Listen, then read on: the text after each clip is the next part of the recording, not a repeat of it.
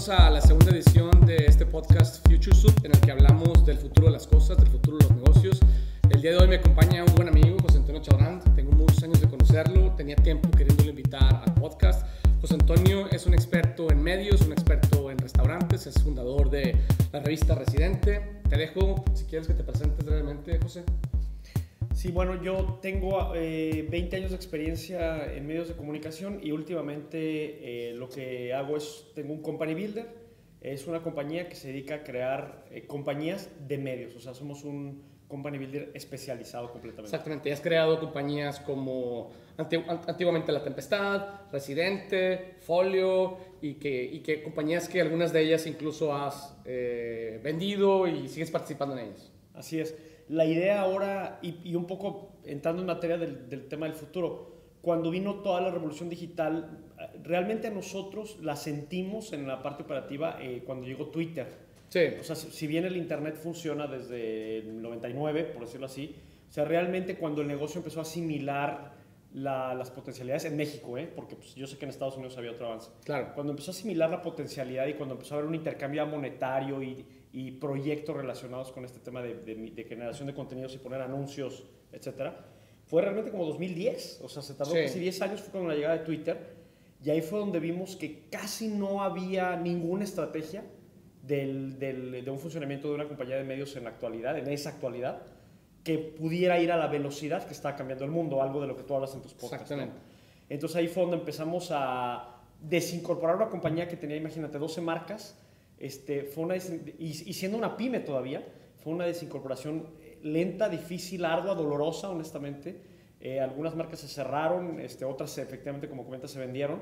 Y fueron casi 6, 7 años, imagínate, de desincorporación, muy, muy difícil. No, siempre uno tiene la idea de que una pyme, pues la, ah, de un día para otro ahí cierras, pero pues lo tuvimos que hacer con el cuidado de no, de no afectar a nadie y no Exacto. afectarnos financieramente también nosotros mismos, ¿no?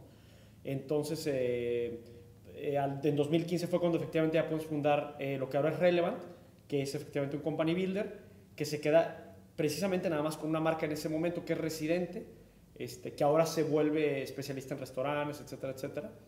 Y nos quedamos con el Media Business Strategy, que es este, eh, análisis de estrategia de negocios enfocado en media. Entonces son las dos divisiones que tenemos, Company Builder y estrategia de negocios. Muy bien. Y en esta revolución que mencionas, ¿hasta dónde, ¿hasta dónde van a convivir en el futuro los medios digitales con los medios tradicionales? Es algo que, hemos platicado varias veces, yo creo que no hay una respuesta eh, y el mundo no es binario. Eh, y al final, eh, me, me encantaría como escuchar tu opinión al respecto, ¿no? Porque al final creo que tú has encontrado un nicho muy importante, con una estrategia y una teoría muy interesante que me encantaría que la compartieras con, con la audiencia. Claro. Bueno, sí, efectivamente. Yo creo que los medios son este, un animal extraño, realmente. O sea, yo he leído y escuchado muchas teorías de negocios que hablan, eh, particularmente en Endeavor, bueno, aprovecho para, Claro. pues, pa- para comentaros el tema que gracias a ti conocí Endeavor y Endeavor es una organización mundial que se dedica a fomentar el emprendedurismo, etcétera, etcétera. Él es emprendedor en Endeavor, yo no. Exactamente, y ahí, bueno, gracias a tu, a tu tip, yo pude lograr ser emprendedor en Endeavor. Y, este, y, y tuve la oportunidad de conocer mucha gente, este, me acuerdo tú en Londres, yo en Dubái, etcétera, etcétera. Y, y lo que veía es que los especialistas en negocios, digamos que son especialistas o en productos o en servicios, o, o se vale decir en ambos, pero media, realmente si te pones a ver las, los intestinos de la relación que tiene con los mercados, yo me atrevo a decir, y aquí quizá es donde yo empiezo a discrepar con algunas teorías, que no es ni producto ni servicio. Yo diría que media es media. Entonces, Ajá, entonces, tu- en tu opinión, tú lo ves como, como journalism.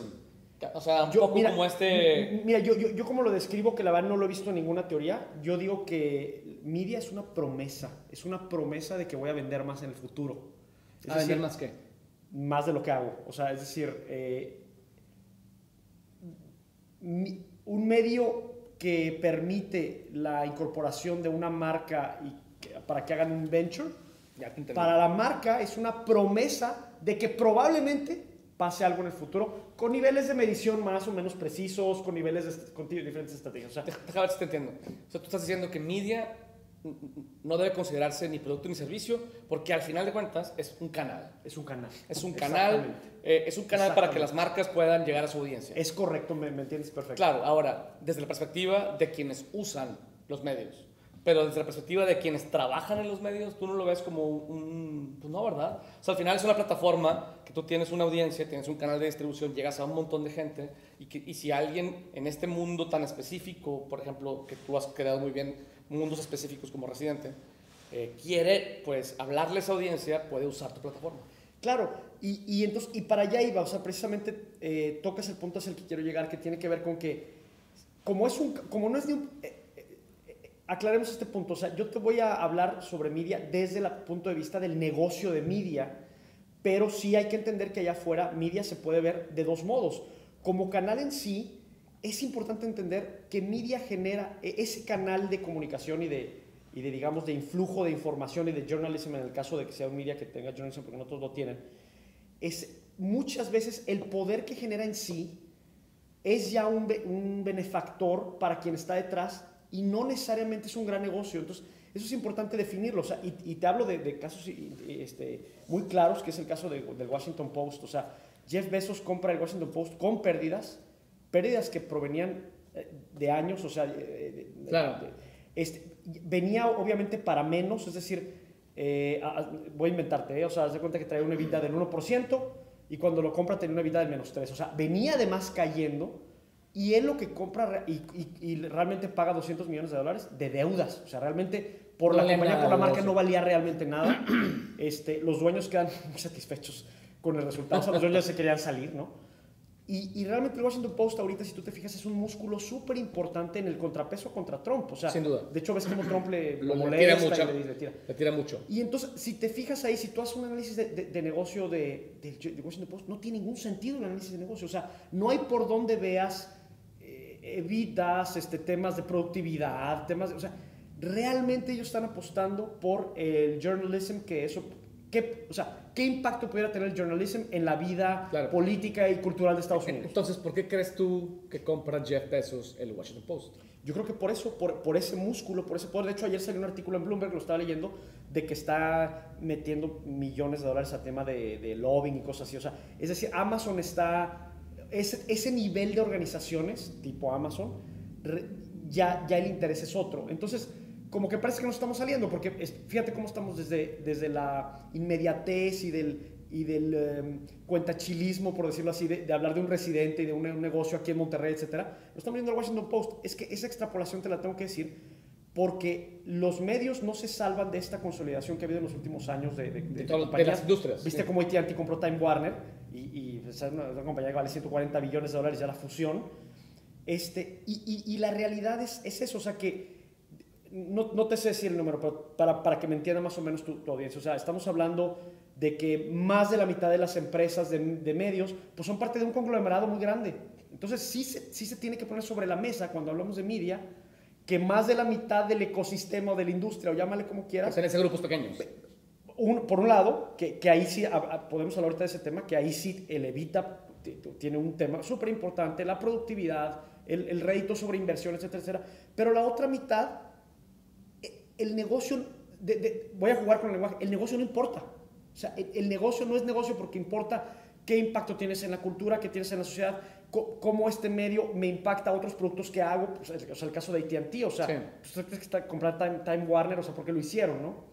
Claro. Este, entonces, cuando lo ves así, tienes una industria bien dividida, porque entonces cuando hablas del negocio de medios, de entrada ya hay una disonancia eh, cultural en el lenguaje que se usa para hablar de ellos, y, te, y, ahí, y ahí te va una peor. Todo mundo está vinculado, o sea, si, si, tú me dijeras, vamos a hablar del, del, negocio de los pizarrones, a lo mejor alguien que nunca ha comprado un pizarrón aquí, y yo igual, o sea, toda mi vida estoy ahí viendo pero imagínate a alguien que, pues, que no, que trabaja en otra cosa y que nunca compró un pizarrón. Entonces te va a decir, pues yo no tengo ninguna relación con el pizarrón, yo no sé cuánto vale, yo no sé para qué sirve, no me interesa. Pero con un medio de comunicación, todo el mundo tiene relación todo el tiempo. Claro, y siempre va, o sea, los medios de comunicación siempre van a existir. Siempre, entonces, es bien fácil que alguien en la calle que haya oído una noticia por ahí chueca o un número raro, te pueda dar una opinión que pareciera docta sobre un, sobre un negocio de medios de comunicación y eso lo que nosotros hemos aprendido en nuestros análisis y en los algoritmos que hemos, que hemos generado, algoritmo te como generar un método, no literalmente una programación. Claro. Este, que hay muchísima confusión allá afuera. Y eso para nosotros nos da una oportunidad, en un sentido, siendo optimista te lo digo, y en otro sentido también es un freno, ¿no? Ok. Ahorita hablamos de, de, claro. de esa oportunidad, ese freno, pero un poco construyendo sobre lo que dices, por ejemplo, dices, ok, hoy, hoy el, el, el periodismo, el, el, negocio de los medios ya no es necesariamente, como negocio no es importante, pero como palanca de, de influencia sí lo es, ¿no? Pero al final, eh, y ya me lo dije en mi opinión, es, fue un negocio y está dejando de serlo, eso es un poco lo que está diciendo, porque está el imperio de Rupert Murdoch, por ejemplo, que pues no es pobre, ¿verdad? No, claro, claro, claro, claro. Y, y, y podemos hablar de eso. Mira, yo creo que un, un, poco de lo que hemos platicado tú y yo y que tiene que ver con la perspectiva del futuro, tiene que ver, eh, eh, yo, yo respeto muchísimo lo que ustedes hacen y, y, me interesa mucho la teoría que ustedes ven. Yo, yo he tratado de ser crítico, no, no por ser crítico de lo que ustedes hacen, sino por ser por poner un filtro para yo poderlo bajar a, a, a los estudios que yo hago y poderlos entregar con mejor este, fidelidad, por decirlo de algún modo. Pero mucho rollo en ese sentido. Lo que te quiero decir es, si tú ves hacia el pasado, esta dualidad de los medios de comunicación no tiene desde que empezó el Internet, tiene 50 o 60 años, que es, que es algo que se ve claro, por ejemplo, en el tema de Mad Men, de la serie esta de, de, publicidad, donde se ve cómo la publicidad empieza a, a vincularse en el, en, el, en el, entramado y en, el, en, las entrañas del negocio de los medios, ¿no? Pero lo que te quiero decir es esto, o sea, el hecho del, de la derrama que genera un medio de comunicación, eh, sí, obviamente a nivel económico, como dice en el caso de Murdoch, pero también a nivel de poder o de influencia o de, o de impacto cultural, eso tiene mucho tiempo. Entonces, esa dualidad no es nueva.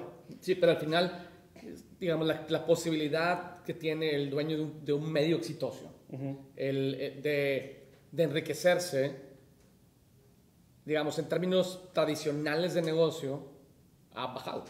Yo, yo creo que sí, o sea, no, no puedo decir que no, ha bajado, pero yo creo que también la palabra clave se ha sesgado. Ajá, es, es, decir, eh, y lo vemos en el caso de, de, de, de, en Estados Unidos, que es donde más información tenemos, es más difícil de ver, pero casi en cualquier otro país, esa derrama de poder del medio al final se acaba convirtiendo en dinero. Lo que pasa es que de un modo sesgado, eh, porque entra por temas gubernamentales y apoyos y mira, habla claro. de mí, etcétera, etcétera que ya se vuelve un tema ya súper rescabroso y el cual honestamente no domino. Pero, pero no, yo sé, pero yo tampoco. Pero, pero al final creo que así como extrapolamos de Residente al Washington Post, Ajá. podemos extrapolar también la, la, influencia que tiene, por ejemplo, el Washington Post con la influencia que tiene Residente o con la influencia que tiene un influencer, Ajá. literalmente. O sea, creo que al final el poder que tiene un medio, si tiene una audiencia cautiva y si tiene una audiencia que, con, con credibilidad. Claro eh, al final, creo que si, si, bien ya no te enriqueces haciendo publicidad uh -huh. como antes, claro. o, o, bueno, no es la única forma de, de, de, de, capitalizarse ese asset y esa audiencia, pues hay otras formas, ¿no? En, en el caso más, a, a, un nivel más estructural en términos sociopolíticos, pues uh -huh. está la influencia que Así tienes es. para que las leyes y los impuestos estén a tu favor, y a un nivel más personal, Algo por así. ejemplo, al nivel de fulanita de tal, pues es la influencia que tiene sobre una audiencia para, pues para ahora sí que convencerlos de que compren una marca. O sea, creo que, creo que ahí, es más, eso sí sigue siendo más publicidad. Totalmente, y, y, y, estoy totalmente de acuerdo contigo. O sea, el día de hoy es mucho más difícil hacer dinero en, en media que lo que fue jamás. Pero tú dime, dime si no está pasando eso en otros lados también. O sea, se venden menos coches o sea, el, el, año Totalmente. pasado es el único año en la historia que ha disminuido la venta de autos, Totalmente. por ejemplo, ¿no? Sí. Entonces, Hyundai se la, está, se la, estará viendo negras, no sé, Hyundai o Honda o quien sea, ¿no? Entonces, eh, creo que se está complicando para todo el mundo porque el mundo está cambiando en lo general y, se, y están eh, replanteándose las reglas del juego, que es algo de lo que ustedes hablan. Exactamente. Y, y, y definitivamente, o sea, quien, ahora, hablemos, si te parece bien, del, de cómo hacer dinero en el mundo digital, que creo que, del, del media. Exacto, ¿no? claro, que, que, es un poco eh, la disyuntiva, ¿no? La disyun y, y, tú también has, estado dando pasos en ese sentido. Así es. Y, y, de entrada te digo, o sea, el problema es que esa industria, está, está, digo, si me, si me, das un dato histórico este, de otra industria, estaría bien interesante, yo no lo conozco. O sea, no sé si exista, pues, pero lo que te quiero decir es esto, es una industria que nace, eh, eh, eh déjame decir, duopólica.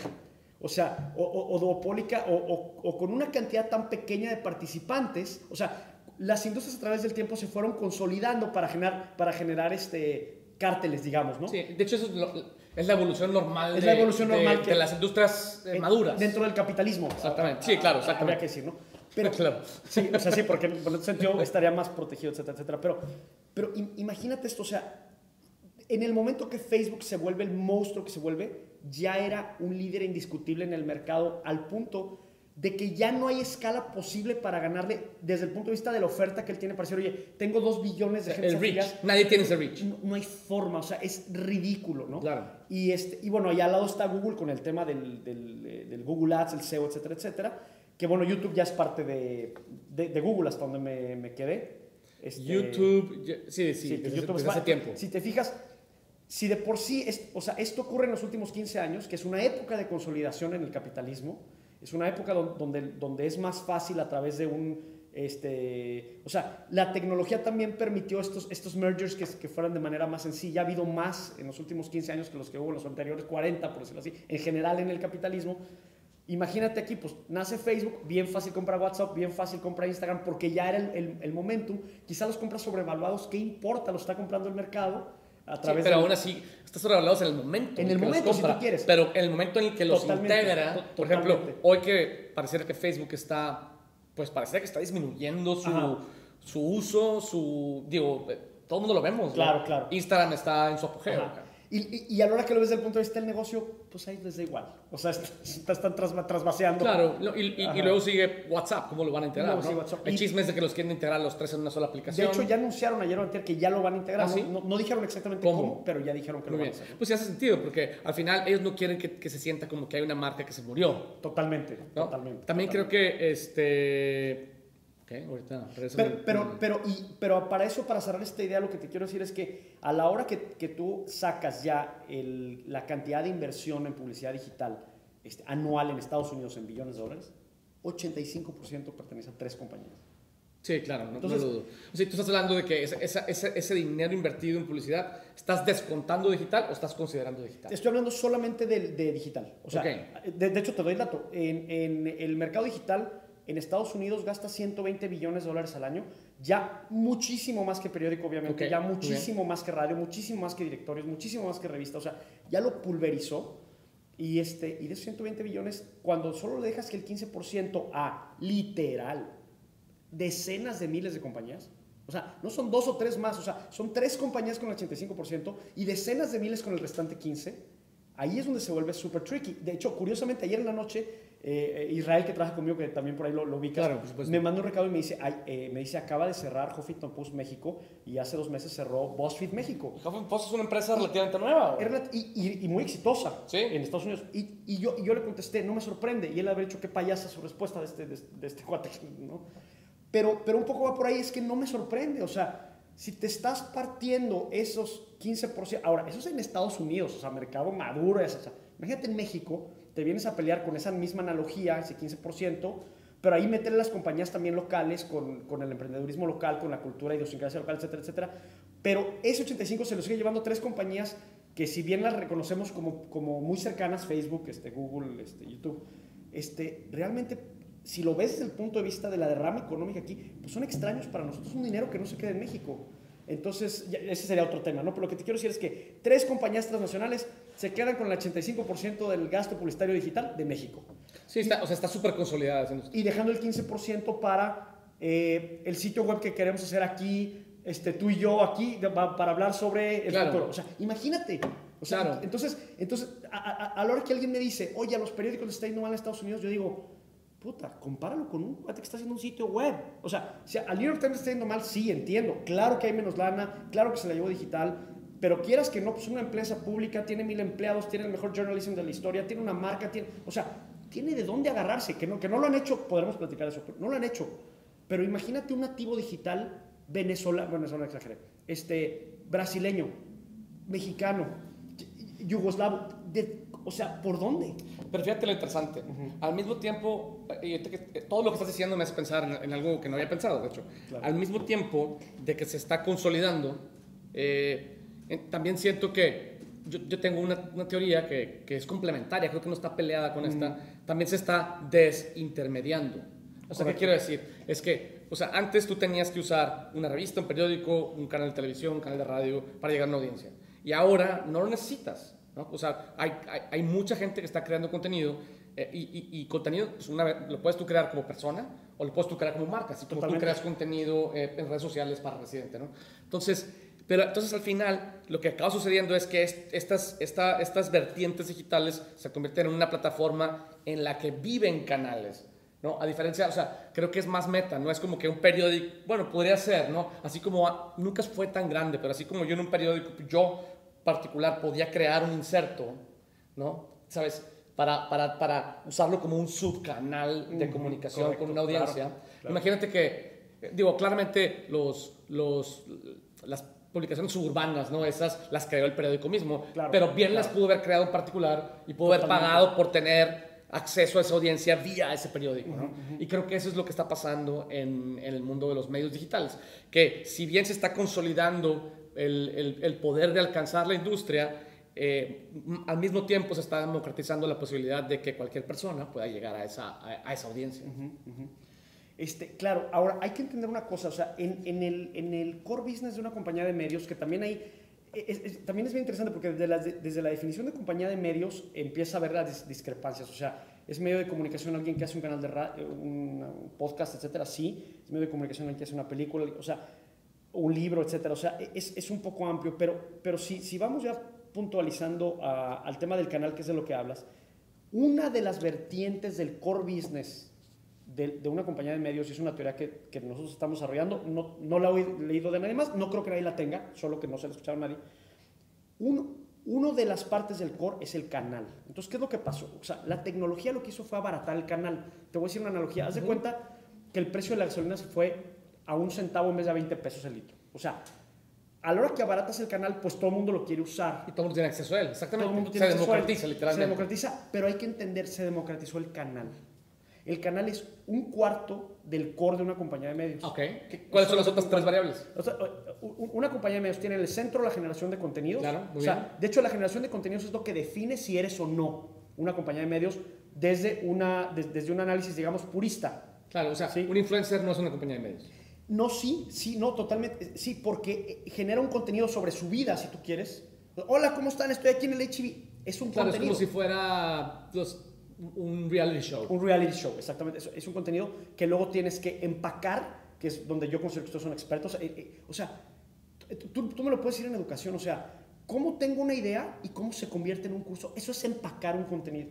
hay que empacarlo. Es, es curatoría, es el, el, darle forma y darle propósito. Propósito. Y hay un tema hay, muy importante de diseño que ha, que ha cobrado mucha fuerza en los últimos años. O sea, el look and feel de la información es toda la diferencia muchas veces. Simplemente en cómo, se entiende, güey. Cómo se entiende, cómo se presenta. Y, y ahí vamos a eh, tamaños, tipografía, arquitectura editorial. O sea, hay, ahí hay una vastedad. Incluso la, la, densidad o la simplificación del contenido. Hay, hay, un vector de densidad en ese sentido, ¿no? Entonces hay que empacarlo. Después hay que distribuirlo, que es lo que hablamos ahorita. Ah, muy bien. Y, el canal, o sea, lo que se abarató fue la distribución. Lo que se abarató. Y después, muy importante, es este, que es lo que yo siento que a veces no se incluye en la mitad de las compañías de medios, que es lo que te dije hace un momento, hay que venderlo. ¿Por qué? Porque, porque estamos diciendo, defíneme una compañía de medios. Hasta donde yo me quedé, una compañía en el capitalismo es aquella que tiene una, un, necesita usufructuar para tener un dividendo, ¿me entiendes? Pero aquí llegamos a un punto, en mi opinión. Llegamos al punto en el que pareciera que lo que es difícil vender ahora es el contenido. Eh, bueno, sí, definitivamente, pero la razón es porque el canal... Y, no, lo vendes tal cual, más bien el contenido lo regalas y en el proceso empujas el contenido de otras marcas. Claro, claro. Y, lo que estamos viendo, entonces, ¿qué, es lo que pasa? Que lo que nos dimos cuenta es que a la hora que se abarató el canal, pues, o sea, imagínate que tienes una ecuación, imagínate tienes las cuatro variables que más o menos están fluctuando a través del tiempo, eh, eh, quedar claro que los avances tecnológicos siempre han incidido en la industria de, eh, los medios. O sea, desde, la prensa, la prensa, la fotografía digital, este, o sea, muchas cosas habían estado cambiando y habían sido disruptoras. O sea, acuérdate el nacimiento de la tele cuando el radio, claro. este, etcétera. O sea, Cada quien encontró su lugar. Se fueron encontrando su lugar. Entonces, ¿qué es lo que pasa? Que, que imagínate que tienes las cuatro variables más o menos interactuando, más o menos jugando, más o menos dentro de estabilidad y de repente una variable se desploma, o sea, el se desploma al grado que hace una disrupción tal que hace un terremoto, valga la analogía, imagínate la gráfica, ¿no? Entonces, ese terremoto, es decir, ¿qué, ¿qué, causa? O sea, fíjate qué interesante la psicología del emprendedor o de los seres humanos, o sea, ¿qué causa? Causa emoción. O sea, el pensamiento predominante de la época es now I can do it. Exactamente. O sea, ahora ya no tengo que esperar una concesión del gobierno que da cada 100 años para tener un canal de tele. O sea, imagínate. Ahora puedo yo, así yo, aquí, ya con mi celular. Es una locura, es un cambio cañón, pero eso tiene un downside. Y el downside es lo que te mencionaba hace un momento. Lo podemos ver culturalmente y de negocio. Empecemos de negocio. Ahora, literalmente, cualquier persona puede tener un canal de televisión en, en Insta Stories o como tú quieras. Y, y, y, y hay en mil nichos. En mil nichos. Entonces, ¿qué es lo que pasa a nivel de negocio? Pues la competencia se te hace de este tamaño. Sí, exactamente. Que creo que es lo que le va a pasar a todas las industrias, by the way. Así como eh, si tú eres un grupo cervecero, ahora compites contra friegos cientos mil de productores de cerveza artesanal, a lo mejor no te gana uno, pero todos juntos te hacen mucho ruido. Por cierto, 32 marcas en Nuevo León en el último corte de Residente, imagínate. Imagínate. Sí, 32 Entonces, marcas. o sea, lo que se vuelve es, se democratiza el acceso a, a- a- de los medios de producción en general, ¿no? Pero bueno, Exacto, creo que exacto. lo que aplica en, en- en medios, que luego estaría interesante verlo desde perspectiva de otras industrias, Claro. aplica a todas las industrias maduras. Co- Correcto, sí, sí, sí, sin duda.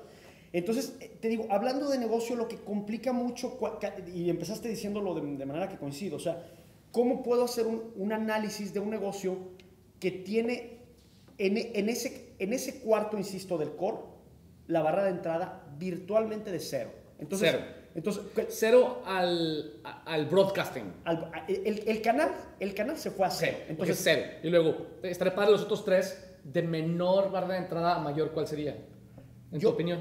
Bueno, mm, eh, interesante, eh, interesante pregunta. La generación de contenidos de calidad, tú, tú, tú, tú, sabes bien lo difícil que es hacer un contenido de, calidad. O sea, creo que allá afuera hay esta idea de que, ah, pues agarra y hice contenido. Sí, pero de calidad. Eh, es- eso sería materia de otra discusión. Porque, Sí, porque al final es- ¿Cómo defines calidad en No, no solo eso, sino hay mucha gente que no quiere contenido de calidad. Pero, pero el más difícil, y regreso al... al- Y que consume contenido de basura, güey. no, claro. y- Para, y, para ellos está con ganas. Entonces, para olvidarse de la vida. totalmente. total- Entonces es un broncón ahí. Es un esa broncón. definición de un broncón. Entonces yo diría que está, o sea, la creación de contenido está democratizada en segundo lugar, pero no el contenido de calidad. Así es. El contenido de calidad es un parto. Ajá. En- Entonces, hay un tema en el empacado que lo hemos discutido, que ahí yo te doy la razón. O sea, el empacado en, en, en los canales gratuitos está preempacado. Es decir, yo no puedo hacer mi diseño en Facebook porque tiene cierta tipografía, tiene cierto espacio. Tiene No, pero, pero hay, una empaca, o sea, hay una manera de empacar el contenido en términos de si hago un video le pongo una portada, Claro. eh, la música que le pongo, Claro, o, o- pero- o si, si hago un post,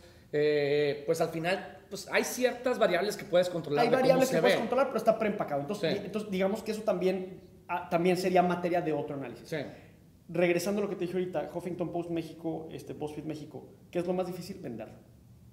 Sí. ¿Cuál- qué- qué- si tú me preguntas cuál es la razón predominante por la que ellos este, desaparecieron, es porque creo que una industria tan nueva como el tema del de digital, se les ha olvidado que hay una parte de la que no te puedes zafar, que, que tiene 100 años, que es que tienes que vender.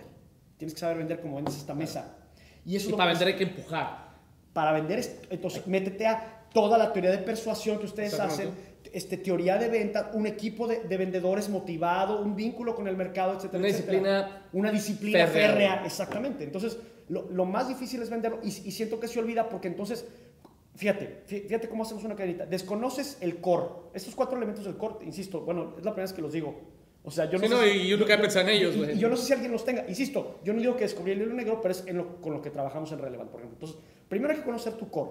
Conociendo tu core, entonces pasas a eh, conocer las variables. Conociendo las variables, entiendes cuál, cuál fue la disruptiva y de ahí pu- puedes entender el negocio. Entonces, imagínate, no entiendes el core, no entiendes el negocio y dices, ah, el canal es gratis y además está predeterminado el empaque porque Facebook ya me dice qué tipografía y qué color y cómo le hago ya. Entonces, ah, pues ya me voy. ¿Cuál es el gran downside y lo que siempre peleo de este tema?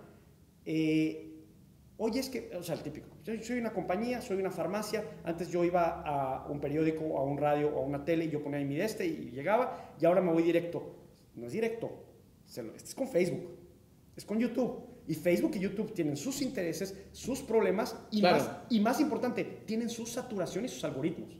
Claro, Entonces- que, que los cambian conforme les conviene. Entonces, esa es una gran falacia que nos hemos querido creer porque lo entiendo por qué. Porque si la gasolina ahorita baja un centavo, créeme que yo también me vuelvo transportista. Sí. Yo quiero ser transportista si baja un centavo también. O sea, pero- el pero problema es que en las, falacia- carreter- en las carreteras no va a caber nadie.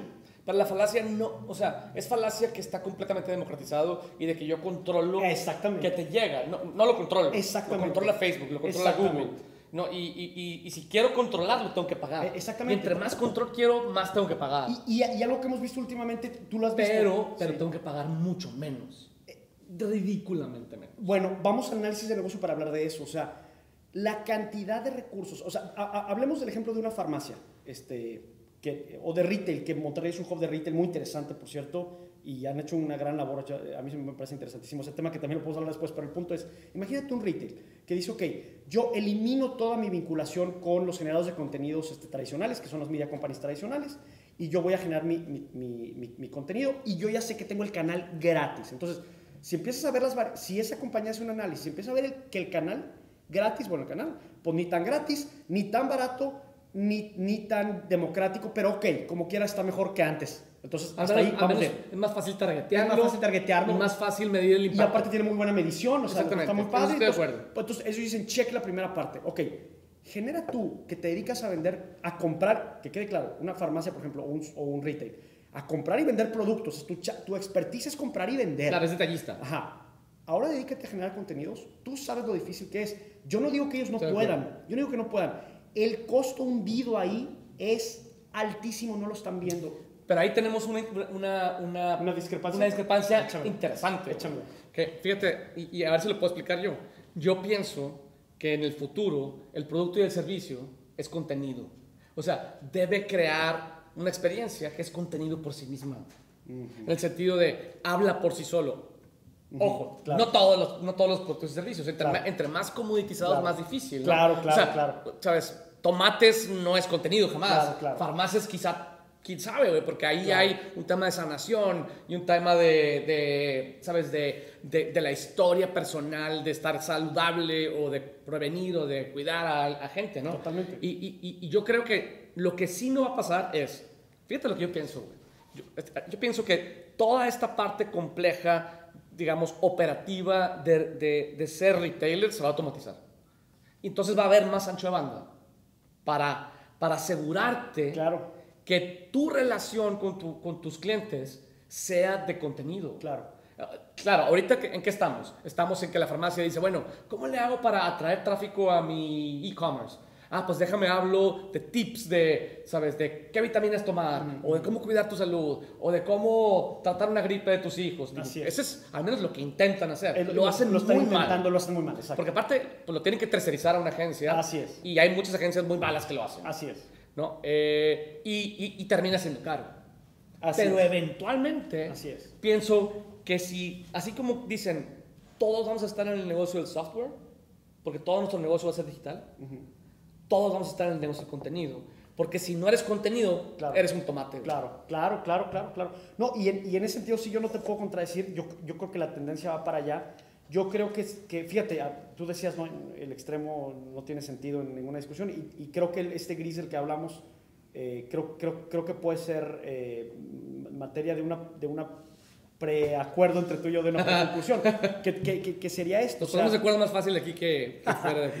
Eh, exactamente, o sea, yo lo que creo, en base a lo que acabas de decir, es eso, o sea, si bien todos vamos a tender para allá, este, creo que hay que ser muy cuidadosos con el análisis de, costos. Sí se van a abaratar, sin duda. Sí hay que hacer eh, contenidos. Pero nunca van a ser este, Pero nunca van a ser no, no, es tan, o sea, esa bajada a un centavo de la gasolina trae un costo atrás de 18 pesos, entonces ya no vale 20, vale 18. Ahora, también hay una fuerza por acá, porque los medios tradicionales, si bien no han podido responder a la velocidad ni a la idiosincrasia del nuevo mundo, lo que sí han hecho es decir, oye, mi evita o mi margen era de un peso, pues estoy dispuesto a bajarlo a punto 3 con tal de seguir, sí. Entonces, lo que ha pasado es que Facebook se ha encarecido, o sea, el canal que era gratis se ha encarecido, la generación de contenidos está saturada en un sentido, los que hacen bien han inflado un poco el precio.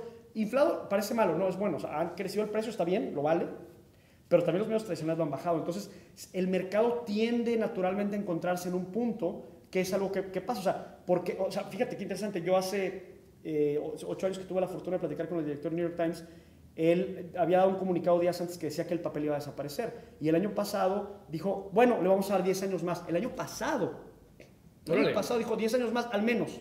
Entonces, ¿por, ¿por, qué sigue vivo? Pues finalmente por eso, porque, porque si tú ves sus estados financieros, ellos han aceptado bajar su precio hasta el punto en donde te encuentras en un punto más cercano y ya la discrepancia no es tan grande, porque también, o sea, es decir, el acoplamiento al medio tradicional, si bien a lo mejor no se percibe porque siguen hablando de Trump o de Peña Nieto, lo que tú quieras, sí se han ajustado a nivel de, pues, a lo mejor el precio es el mismo, pero te, te, bonifico más. No, y creo que la relación precio-valor se está pues se está actualizando mejor. Así es. Porque estaban, o sea, creo que estaban muy privilegiados los medios en términos de lo que cobraban por el acceso a su audiencia. Eh, eh, eso, eso sí, ¿Verdad? eso sí, to- totalmente. ¿Y en cuántas industrias tú has, visto, tú has visto eso? O sea, que había una gran premium porque, porque había estos canales de distribución saturados. que estaban, Ajá. o sea, que era o conmigo o con él, o sea, Ajá. estaban muy, o y sea, entonces, entonces podrían cobrar, no sé, 500% su margen o lo que, lo que fuera, no tengo idea. Este, y ahora con la tecnología no está pasando eso en, en todos lados. O sea, ya, ya ese premium ya no va a ser tan fácil cobrarlo.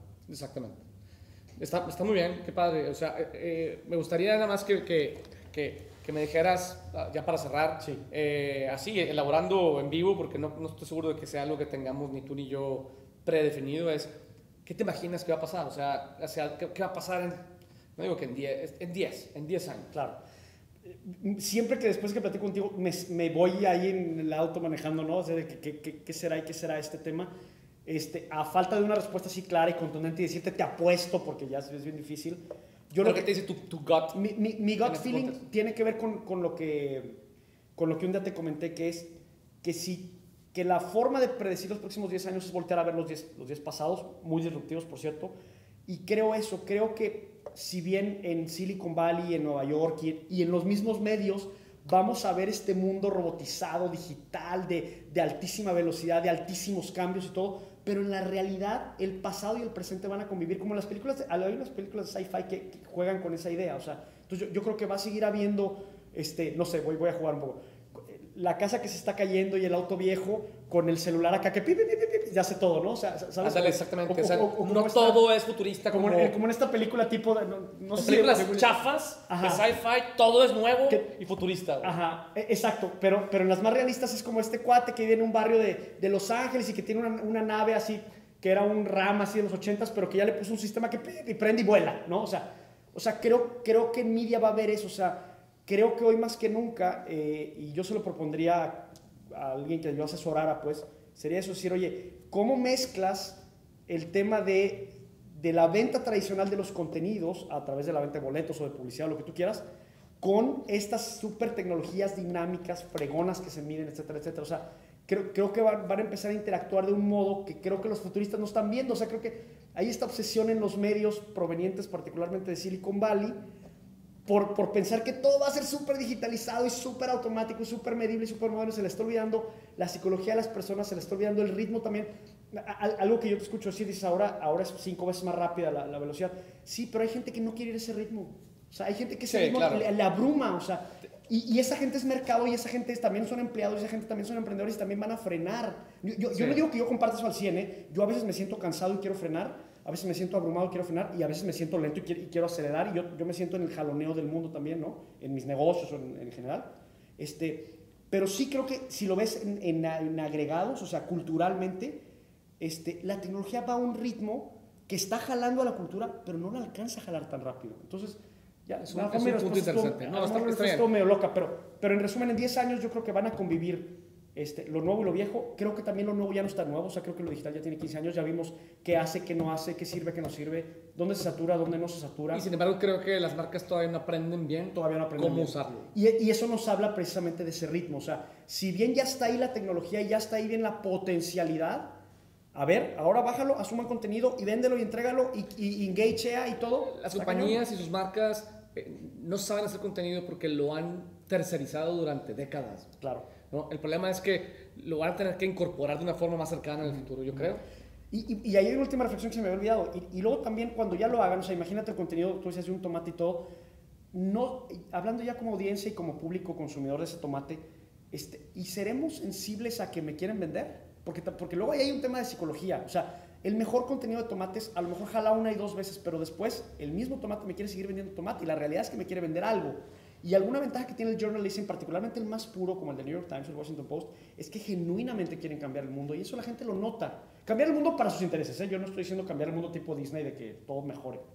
Pero el journalism genuino, que hay poco, el de Vox, Queda poco. el de Vox Media, por ejemplo, que me parece extraordinario, que su misión es explicar, ese se nota, se siente. Entonces, ¿qué proclividad voy a tener en el futuro como, como usuario? No, no digo que, o sea, si el anuncio de tomate está bien padre y sale la mamá y me hace llorar porque sale el niño y ahí se abraza, pues va a tener un efecto una, dos, tres veces, pero toda la vida el tomate se necesita vender toda la... O sea, el productor de tomate quiere vender siempre. Y el contenido, yo creo que sí tiene, el efecto del contenido tiene cierta caducidad también. Sin duda. No, sin duda yo creo que la manera en que hoy, digamos, quien mejor lo hace, quien sea, honestamente no sé, es el contenido, al final eh, es la manera en la que hoy es la mejor forma de hacerlo. Y esa forma va a evolucionar en el tiempo, sin duda. ¿no? Por ejemplo, hay un video que yo uso en uno de mis, de mis cursos de, de, persuasión y de hecho lo, lo, uso en un, video, en, un, en un evento promocional y me llama la atención porque es un video de 8 minutos. Es, de, un, de un, lanzamiento de un producto de Apple uh, Textbooks del 2011. Y hoy por hoy, por ejemplo, ya no estamos acostumbrados a ver un video de 8 minutos. Cuando antes, pues, es que 8 minutos no es tanto corto. tiempo, era corto. Sí, sí, sí, Ahorita les tengo que decir, son 8 minutos, no se desesperen. Ajá, ajá. ¿no? Eh, porque, y, ya, y cuando estoy yo esperando que se acabe incluso, siento, siento eterno. ¿no? Entonces, pues, así como ha cambiado, por ejemplo, eh, el, pues sí, el tiempo el que estamos dispuestos a dedicarle atención a un contenido, este ya se fue muy largo, by the way, este, eh, creo que las formas y, van a seguir evolucionando. Eh, definitivamente, yo, yo, concuerdo contigo en que van a convivir los medios digitales con los medios tradicionales. Creo que o sea, van a tener que encontrar una manera de, de, de, hallar su valor en la experiencia del, del cliente y del consumidor, en este caso, creo que el periodismo eh, se cuece un poco aparte, pero al fin corre, corre por los mismos tuberías, güey. De acuerdo. Eh, y, y, hoy, por ejemplo, estás en, en, Facebook viendo una noticia del Washington Post y le das, ¿sabes? Le das para arriba y, y sigue prietos en aprietos. Es un güey en una llanta con unas Barbies. Y luego sale un amigo que tienes que estar de vacaciones. Exactamente. Entonces esa mezcladera también está curiosa. Esa mezcladera también está curiosa. Ah, me llama mucho la atención, por ejemplo, este sentir que tengo de que Facebook se está atrofiando, ¿no? Y que se está atrofiando en, ¿sabes? En 15 años, ¿no? Cuando antes lo que duraban eh, la, hegemonía de los, de, los nuevos medios, ¿no? conforme se venían incorporando, pues duraban décadas. Décadas, sí, claro. Tres, cuatro, cinco, seis décadas. Claro. Entonces, creo que nos vamos a sorprender lo rápido que se va a mover. Eh, y, y, creo que no tenemos ni idea de dónde va este tema. Sí, sí, sí, e, está bien complicado predecir, este, pero, pero, pero bueno, yo creo que apegarse más a, a la cultura en la que se desarrolla el medio, a la psicología del ser humano y a la idiosincrasia del ecosistema en el que está, es, es una mucho mejor forma de predecir que la tecnología, desde mi punto de vista. Porque al final de cuentas el negocio es, o sea, e, es una ciencia, o sea, haz de cuenta, hemos querido hacer ciencia de la medición de Facebook, sí, es ciencia social. La economía es una ciencia social, los negocios son ciencias sociales. Y el problema es que la ciencia social utiliza herramientas matemáticas para apoyarse, pero al final de cuentas es social. Claro, y es es predecible, pero no es, eh, no es infalible. Exactamente, exactamente. Muy bien, muchas gracias José por acompañarme. Este, luego te invitaré otra vez. Creo que hay varios temas, varios temas que, que, podemos darle seguimiento en el futuro, eh, especialmente ya que se me acaben los invitados. Buenísimo, claro, claro. Gracias. gracias. Muy bien, pues eh, nos vemos pronto en la siguiente edición de Futures